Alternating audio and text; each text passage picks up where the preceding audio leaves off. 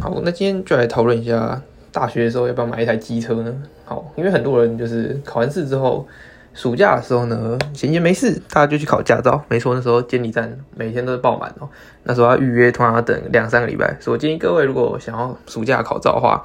可以试着提早预约啊。如果你已经有学校的话，好。再来就是你要不要买一台机车？如果你家里有钱的话，你爸愿意出钱，那一定是买的嘛。那如果你自己可能要，你家人要你自己贷款，或者是你也可能要出一部分钱的话，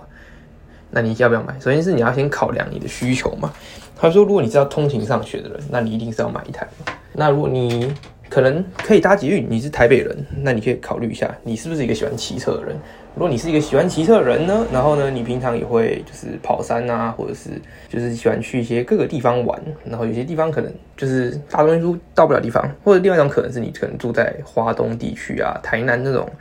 比较偏僻的地方，那你可能就需要一台车，那这样的话你就需要买。好，那我们确定完之后，什么样的人需要买在机车呢？我们呢就来看看我们要买哪一台机车。那我这边首先推荐的都是大学生比较喜欢买的机车，就是。我们先从一二五的，因为通常大部分的人可能会先从一二五开始看，那当然有些人会挑一五五系列，那我们那种等下再说哈。那一二五系列的话呢，如果你是我们先讲旗舰一二五，三大品牌旗舰一二五分别是三洋的 Jet SL，然后或 SR，然后再是近战六代雅马哈的，然后再是剩下光阳，可是光阳的一二五的话只剩 Racing S。Racing S 就可能没有那么腿好，那我们来分析一下这几台车。首先是三洋的 Jet S，那就是我个人买的车哦。那我个人呢，对于这台车骑乘起来起步非常快，然后就是油也是没有到很耗油，大概两百多公里加一次，然后加满大概是一百六到一百八之间。那有时候因为油价会浮动之类的，那我是加九二的油。但是呢，它会有一些小问题。我们先撇除掉，就是我没有我自己没有遇到的问题，像是很多人在社团上会说什么 S L 会漏水，或者是可能会有一些怠速熄火，然后电瓶会坏掉怎样？因为我现在才骑一千四百、一千五、一千六左右，就是一千上下，所以目前还没有遇到这些大问题。那我自己目前遇到问题是，首先是这个龙头锁不，就是。它的龙头需要调角度才锁起来。一开始我自己一开始骑在车的时候，龙头都是想转，然后就直接转，然后它就锁起来了这样。但是呢，骑了一阵子之后，它的龙头突然变得说要调角度。然后我拿去车行问的话，他是说要就是可能就是有被其他人在移车的时候撞到之类的。好，那这样。然后另外一个问题呢，就是呢在高速的时候呢，骑车会有异音。那拿去测量后呢，他会说那是刹车皮的声音。那我自己骑起来是觉得，目前这些问题对我来说影响都不大，所以我个人还是蛮推荐 S L 这车。如果可是这车是目前业务中最贵的一台，它要价是十万多嘛，目前唯一一台业务超过十万块，所以它可能就是比较适合预算充足的人。那我接下来讲的近战六代呢，也是适合预算充足的人，而且它的预算可能要比 S L 更多。那你会想说，诶，它看它的价格是九万八千多。然后你买起来，为什么会比 S L 可能还要花更多钱呢？因为近代那种车就是买来改的。讲实话，这两台车比较，我们先撇除掉这个厂牌的稳定性之外，就是因为很多人会骂三洋说它的零件耗损率高，但是东西比较新，这样这是很多人这样讲了。对，这也是一个可以考量的点。那我们先撇除掉这一点来看的话，近战这台车真的就是需要拿来改，因为它的起步呢，那些什么动力。中后段都是很足够的啦，但是就是前段就是会比较不够力一点。那这些网络上也都有很多实测，所以呢，要是你喜欢近战外形，然后你的你也想要改车玩车，然后你想要享受就是那种，呃，可能就是比别人吵吗？也不能说比别人吵，就是你想要当一只好没有没有，这是开玩笑的，因为很多人都喜欢近战，但其实在这不改也是可以骑的，只是说如果你不改的话。你想要更充足的动力，你可能选择 Jet S 会比较好一点。但是如果你改了之后，不用说，因为我们近代的改装品跟鬼一样多啊，就是每一个车行啊，什么改装品哦，不车行，就是那种出改装品的厂商家，第一个一定是出近战，并且它是一台二十年来都是一个改装首选的车。所以近战这台车呢，我个人是比较推荐给想要玩改装，然后以后很喜欢跑山的那种人玩的。那如果你比较纯通勤的话，觉得是一个不错选择。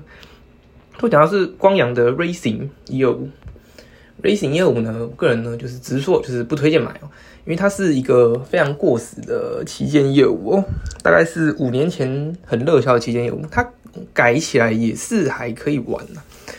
但是我觉得它唯一可以买的理由就是光阳在促销啦，就是它打到六万九千多，可能不到七万，你太旧换新换下去买那台，CP 值算是高，但是它的动力八马力什么的，跟现在比起来就是完全比不上。你要说它是旗舰的话，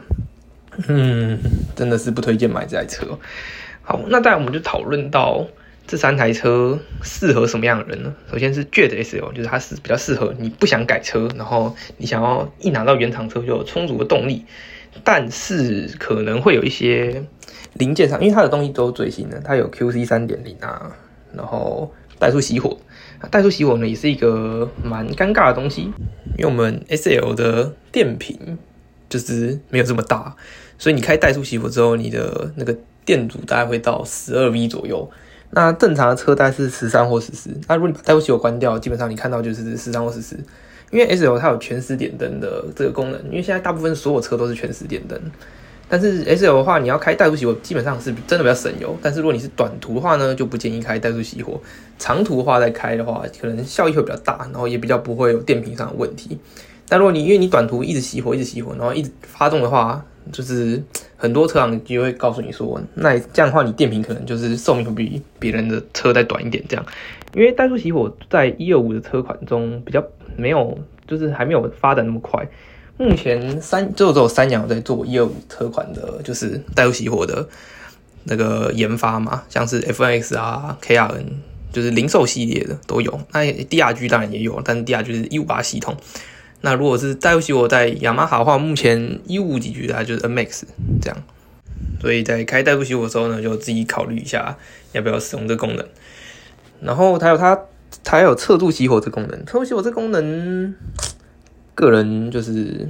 看大家怎么想。如果你想要侧柱发动就是热引擎的话，可能就没有用。但是因为我们 S L 是没有启动马达的，所以其他热引擎大概就是先发动个三十秒左右，然后就可以直接正常骑乘了。然后现在新车也不太需要训车啊，当然如果你是一些有爱的人，基本上车行手册上三阳是不用训啊，啊其他牌可能会说要一千一千公里要慢慢骑这样。好，那我们再来讨论到进站部分，近战给配备呢，真的就是比我们 Jet 少很多，所以大家都会说什么 Jet 啊不是就是脚虐近战这样。那进站给的配备，第一个它没有 QC 三点零，然后再就是。它也没有怠速熄火这个功能，怠速熄火这功能其实它也没有比进站省油。讲真的，其实真进站平均油耗表现还是比我们的 Jet SL 亮眼的。但是呢，那是因为近战有 Blue Co 这个引擎嘛，那大家也知道。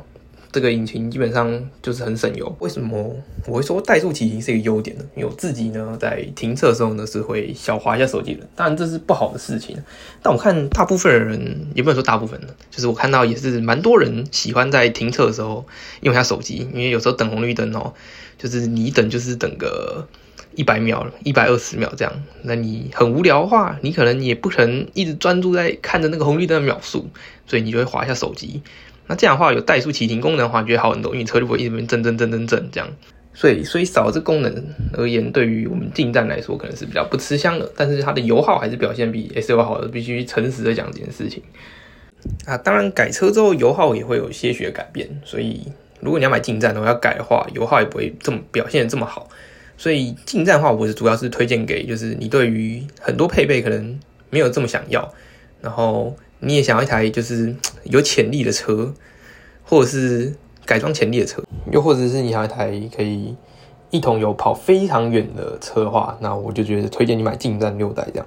那最后呢，Racing S 一五零呢，我们就直说，我们就只推荐给想要捡便宜，然后想要省钱的人，然后又想要一台运动型一二五速克达的话，那你就买 Racing S 吧。